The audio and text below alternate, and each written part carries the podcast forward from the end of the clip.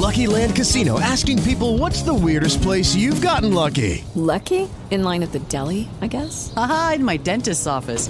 More than once, actually. Do I have to say? Yes, you do. In the car before my kids' PTA meeting. Really? Yes. Excuse me, what's the weirdest place you've gotten lucky? I never win and tell. Well, there you have it. You can get lucky anywhere playing at LuckyLandSlots.com. Play for free right now. Are you feeling lucky? No purchase necessary. Void where prohibited by law. 18 plus. Terms and conditions apply. See website for details.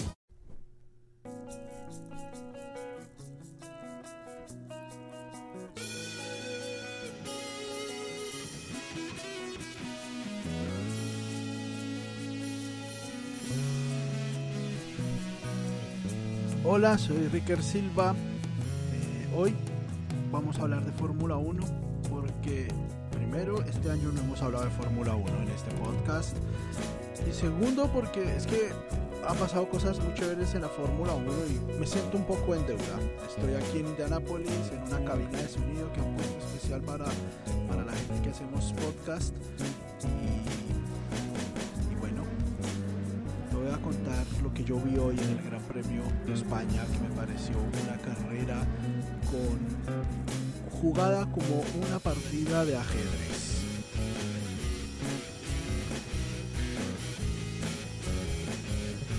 Creo que una de las cosas que más me gustaron de esta carrera fueron las estrategias. Creo que las estrategias eh, se repite un poco lo del año pasado, ¿no? El año pasado vimos una carrera muy bien pensada entre Mercedes y Red Bull, que en algún momento parecía que la carrera se iba a ir para un lado, bueno, luego se fue para el otro y creo que un poco eso lo volvimos a ver este año con este Gran Premio de Fórmula 1 en el circuito de Montmeló, en el circuito de Cataluña en Barcelona. Y y quiero empezar, bueno, primero, un poco triste que, que, Ferrari haya tenido una carrera tan mala. Me parece muy difícil el momento de Carlos Sainz. Eh, digamos que estabilidad laboral tiene por un par de años, pero, pero hay, hay, hay que hacer algo, hay que echarse un bañito de hierbas o alguna cosa así, porque no, no, no es normal que tenga, que tenga tantos problemas que se esté estrellando saliendo de pista cada, cada vez. Aunque bueno, hay que decirlo que a lo mejor también había algo en esa, en esa curva, era la frenada para la curva 4, porque apenas un poco después que Carlos Sainz se patina ahí, también eh, Max Verstappen tiene ahí una, un, un, un breve despiste. Eh, um, Mercedes la gente piensa que Mercedes ha tenido una mala temporada, que están mal, pero a mí me parece que eso es aparente. Finalmente están ahí. Y, una clara muestra fue esto que pasó en España. Al comienzo de la carrera, Lewis Hamilton y, y Kevin Magnussen no se entienden. No se entienden definitivamente. El uno piensa que le da el espacio, el otro no, y terminan tocándose creo que es una, un incidente de carrera de esos que pues se toman muchas decisiones en una fracción de segundo y bueno, Kevin Magnussen queda en la trampa de arena y el carro ya no se le va a comportar igual el resto de la carrera. Y, y Lewis Hamilton pincha su llanta. Lewis Hamilton había empezado con las llantas medium seguramente para hacer un, un stint muy largo al comienzo y, que esa estrategia lo ayudara a subir posiciones cuando todos empezaran a parar a pits. Entra a pits a, a cambiar las llantas que estaban pinchadas y sale con las llantas rojas. Y a, a mí en ese momento me pareció como, oigan, pero ¿por qué hacen eso si finalmente tenían una estrategia diferente? Yo, yo debo reconocerlo que en ese momento no lo, no lo entendí. Y más o menos hasta la mitad de carrera, Lewis Hamilton estuvo en las últimas posiciones y no parecía que tuviera carro para, para llegar al frente.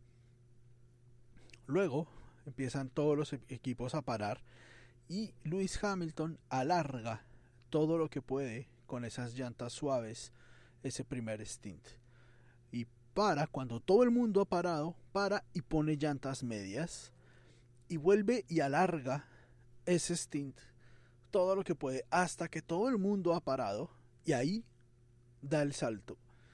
En ese momento, después de que él para, vuelve y queda bien abajo, y cuando vuelve, vuelven todos a parar y él está con llantas medias, empieza a subir de una manera increíble las posiciones y al final vuelve y para y sale con llantas rojas, con las suaves y eso le va a permitir llegar a una posición muy muy importante. Eh, pelea el cuarto lugar, se lo arrebata a Carlos Sainz sobre el final de la, de la carrera y pocas vueltas después tienen un problema. Pareciera que, que se hubiera quedado sin gasolina o algo así.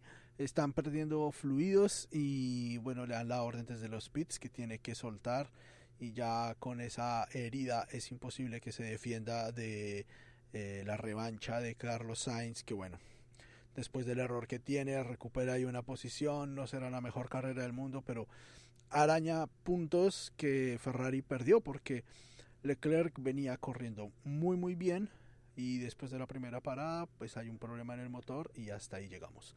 No, no fue la mejor carrera para Ferrari, era la que tenía que aprovechar Red Bull y lo hizo de qué manera. Gran estrategia de Hamilton, un poco desconcertante para mí, pero, pero al final pues dio un resultado magnífico.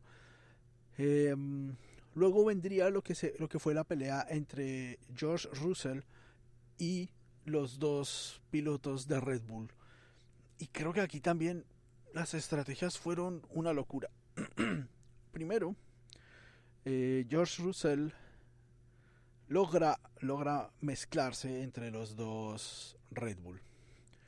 Eh, y en algún momento de la carrera está justo al frente de, de Sergio Pérez. Eh, cuando está al frente de Sergio Pérez, Pérez está atacándolo y parecía en ese momento que iba a poder hacerlo, que iba a poder uh, pasar a, George Russell. Y bueno, finalmente es un carro superior el Red Bull comparado con el Mercedes. Y, y hubo una pelea muy interesante ahí entre los dos. Eh, Verstappen los empieza a alcanzar.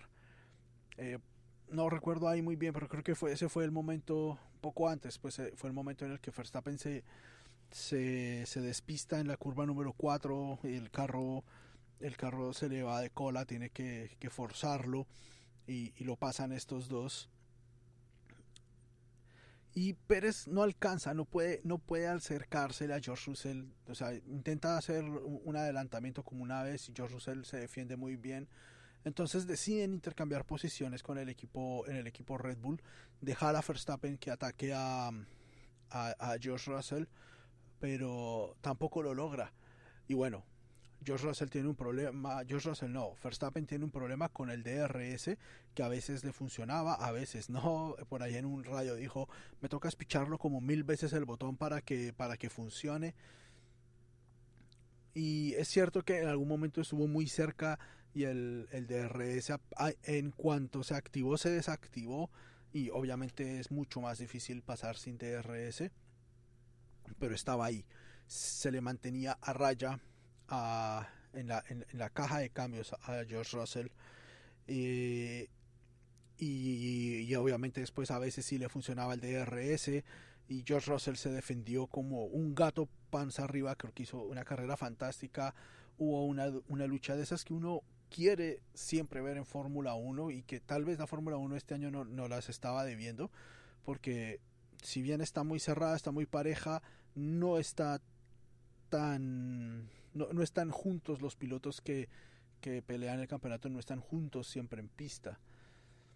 Y el caso es que en ese primer momento me parece que el trabajo de Russell fue fantástico porque logró mantener a los dos Red Bull y los, y los hirió además.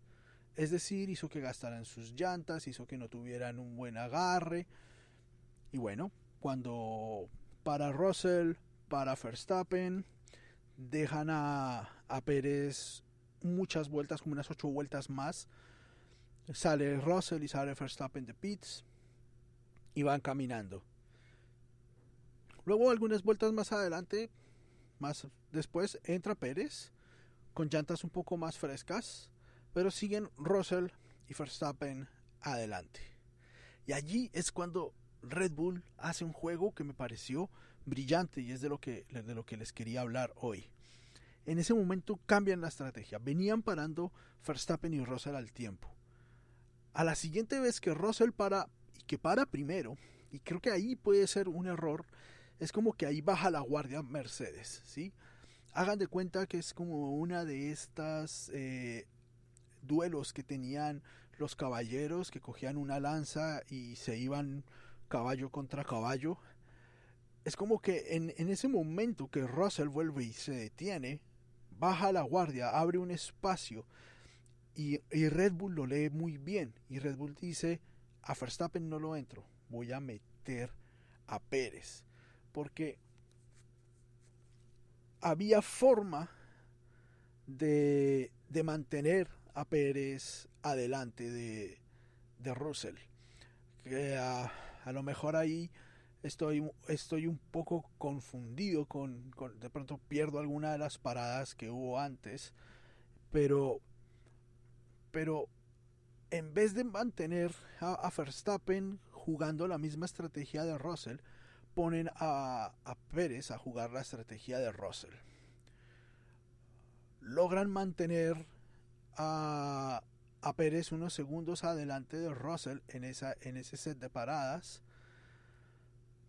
Y es suficiente ese cambio que hicieron en ese momento de la estrategia para que para que Pérez sí para que para, para mantener una, una distancia una distancia prudente no, no, era que Russell estuviera atacando a Pérez en ese momento, pero era suficiente distancia como para que Pérez lograra ralentizar un poquito a, a Russell.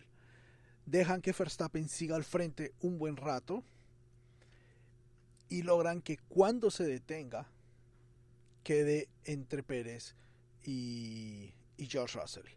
Y ahí hacen el cambio, el cambio de estrategia, hacen la orden de equipo. Y, y, creo que aquí también hay algo interesante que contar. Estas órdenes de equipo no es. no se dan porque necesariamente eh, simplemente estén haciendo que Pérez sea el número 2. Cuando los desfasan, digamos al comienzo de la carrera el que estaba desfasado era Pérez, luego digamos desfasado respecto a Russell era Pérez, luego igualan a, a Pérez con la estrategia de Russell, al igualar a Pérez con la estrategia de Russell, lo que hacen es darle una ventaja en algún momento de la carrera a, a, a, a Verstappen. O sea, en la primera, la primera vez que dejan a, a, Pérez irse adelante, están también apostando a que Pérez, y ahí se podía ver en ese momento como que Pérez iba a estar jugando con Russell al final de la carrera, porque los dos iban a, a encontrarse en pista con llantas un poquito diferentes. Luego cuando, cuando Pérez se detiene y, y, las cosas se invierten y vienen peleando Verstappen y, y Russell, eh, lo que hacen es simplemente un cambio de variable.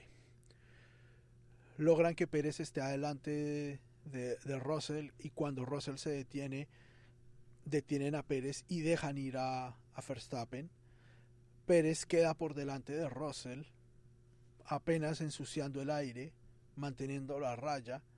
Verstappen se puede ir mucho tiempo y luego cuando se detiene ya todo está saldado. Han logrado pasar a, a Russell que los tenía a los dos envainados. Y eso, eso creo que fue una jugada maestra del pit de, de Red Bull. Creo que, creo que demostraron que son un equipo muy fuerte y, y, bueno, fue muy triste porque es que en, en un momento Leclerc, cuando Leclerc se, se, retira, Russell queda primero en ese momento con, con Verstappen detrás, con, con, con Checo Pérez eh, en tercer lugar. Luego es que vienen las detenciones y queda ahí, creo que es cuando Checo Pérez logra quedar delante de, de, de Verstappen y de, y de Russell. Entonces venían era Pérez, Russell, Verstappen cuando Russell se detiene, detienen a Pérez, dejan ir a Verstappen. se detienen, Verstappen para, queda justo detrás de, Pérez y ahí ya están los dos Red Bull adelante. En ese momento hay una diferencia muy grande, están en estrategias diferentes, Pérez y Verstappen, entonces no hay tal que... O sea, es una orden de equipo que se entiende. Si los dos pilotos fueran en la misma estrategia, tuvieran llantas con una o dos vueltas de diferencia, tuvieran más o menos planeado el mismo desenlace, hay que dejarlos correr. Pero si yo tengo un piloto que en este momento tiene unas llantas nueve o diez vueltas más jóvenes que la del otro, que va adelante, yo no puedo arriesgar al piloto que está detrás con llantas más nuevas a que pelee con alguien que en algún momento igual va a parar y lo van a terminar pasando. En ese punto, en vez de perder tiempo entre los dos, lo mejor es que se dejen pasar sin perder mucho tiempo y siga cada uno jugando su estrategia. Si al final de la carrera esa estrategia los pone juntos para volver a pelear, muy seguramente, eh, estando tan cerca del inicio del campeonato, los van a dejar pelear.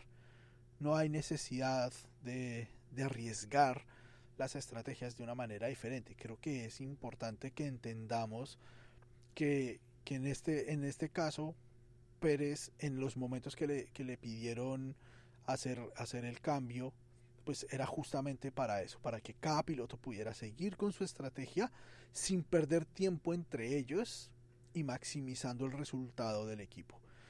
No, yo no lo siento esta vez, de pronto me estoy volviendo viejo, pero no siento esta vez que haya sido un tema de de pues como digamos creo que no es nada parecido a lo que hacía Ferrari con Barrichello que en condiciones iguales Barrichello le estaba ganando a, Schumacher y le decían que, que, le cediera la posición. ¿sí? Pasó un par de veces en, en Austria y otro par de veces. Entonces, no, yo creo que no. Yo creo que también hay que calmarnos. Creo que Pérez le faltaba velocidad en esta carrera para, para estar por delante de Verstappen. Y, y, al final el resultado es buenísimo. Es una victoria para Verstappen, un segundo lugar para Checo Pérez, que igual sigue ahí, está teniendo un año mucho mejor que el anterior y seguramente van a venir muchas más victorias para él, pero pero lo que esto dice es que el primero se tiene que asegurar de ser más rápido que Verstappen, consistentemente más rápido que Verstappen. Y si quiere que el equipo lo empiece a apoyar a él y no a Verstappen, tiene que empezar a ser más rápido que Verstappen y estar en los momentos clave en mejor posición que Verstappen para que el equipo, pues si ya va a tomar acciones verticales, pues las tome y sean muy claras y arruinen su, su estrategia. Pero en este caso creo que no la arruinaban. Creo que Verstappen era muy superior a Pérez. Incluso al final, ya cuando los dos estaban corriendo cada uno por su cuenta, Verstappen le metió casi medio segundo, casi medio minuto a, a Pérez. No había no había cómo sostener eso, ¿sí? Era, era demasiado tiempo, era demasiado más rápido. Josh Russell queda tercero, que creo que es un magnífico resultado. Eh, es un golpe anímico, un golpe mental a Lewis Hamilton que no se explica todavía por qué, por qué George Russell puede estar caminando tan duro. Creo que fue un gran premio de España eh, muy, muy bello. Un, un, gran premio de España eh, que es curioso porque España no solía dar carreras tan bonitas porque como, como prueban en pretemporada en España, es como que los equipos tienen eh, muy bien calibrado el circuito, saben lo que tienen que hacer. Pero, pero entonces como saben tanto lo que tienen que hacer, creo que eso también es lo que da la posibilidad de que se hagan unos juegos de estrategia tan, pero tan bonitos en el Gran Premio de España. En ocho días viene la carrera del Gran Premio de Mónaco. Eh, también vamos a tener allá a la, la Fórmula Regional corriendo en Mónaco con Sebastián Saavedra y, Nicolás Baptiste. Buenas, buenas competencias para, para ese fin de semana. Eh, vamos a tener después del Gran Premio de Mónaco que los colombianos salir a las urnas a votar porque cuanta más gente vote, menos duro dan los votos que cualquier campaña compre. ¿Sí? No hay forma de comprar tantos votos. Y en Colombia solo vota la mitad de la gente. Salgan a votar todos. Luego de votar, vienen a ver las 500 millas de Indianápolis con Scott Dixon liderando el lote, con Alexander Palou, el campeón actual segundo, y Rinus VeeKay cerrando la primera fila. Y luego por la tarde veremos la carrera de NASCAR. Será un domingo fantástico y yo también voy a estar ahí. Es curioso que justo el fin de semana, el mes en el que más actividad haya de indicarse, el primer mes que hablamos de Fórmula 1 en este año en autos y carreras. Y también los invito a que escuchen los episodios anteriores. Hicimos una charla fantástica con unos eh, estudiantes de la Universidad de San Buenaventura que estuvieron compitiendo en el desafío de coches autónomos de Indianápolis. Eh, también tuve por primera vez una entrevista con Juan Pablo Montoya y con Helio Castro Neves haciendo unas cosas maravillosas aquí en el circuito. Y se viene eh, una, una nota para un episodio posterior con, con Ricardo Juncos del equipo de, de, este argentino fantástico, un tipazo, lo, lo conoció y lo voy a volver a ver tengo una entrevista también la próxima semana que me la han movido un par de veces, pero espero que salga algo de ahí muy chévere. Pude conocer también a Diego Fernando Mejía y nos sentamos a hablar un muy buen rato, estuvimos como una hora hablando y ahí hay mucho material para, para ustedes. No se pierdan entonces todo lo que viene de autos y carreras. Soy Ricker Silva y como ustedes saben, Autos y Carreras es producido por la Sala Fanáticas en estos días desde Indianápolis. Tenemos todo el equipo para producir podcast en cualquier lugar del mundo.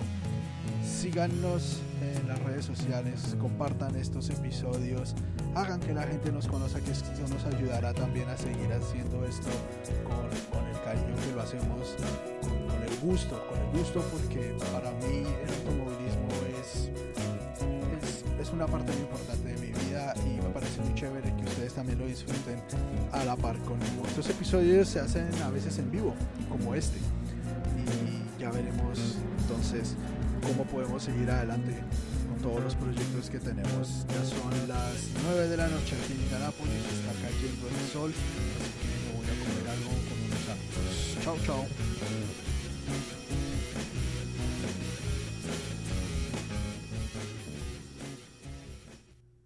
Judy was boring. Hello. Then Judy discovered ChumbaCasino.com. It's my little escape. Now Judy's the life of the party. Oh, baby, Mama's bringing home the bacon. Whoa, take it easy, Judy. The Chumba life is for everybody. So go to ChumbaCasino.com and play over 100 casino style games. Join today and play for free for your chance to redeem some serious prizes. chumba ChumbaCasino.com. No purchase necessary. Void where prohibited by law. 18 plus terms and conditions apply. See website for details.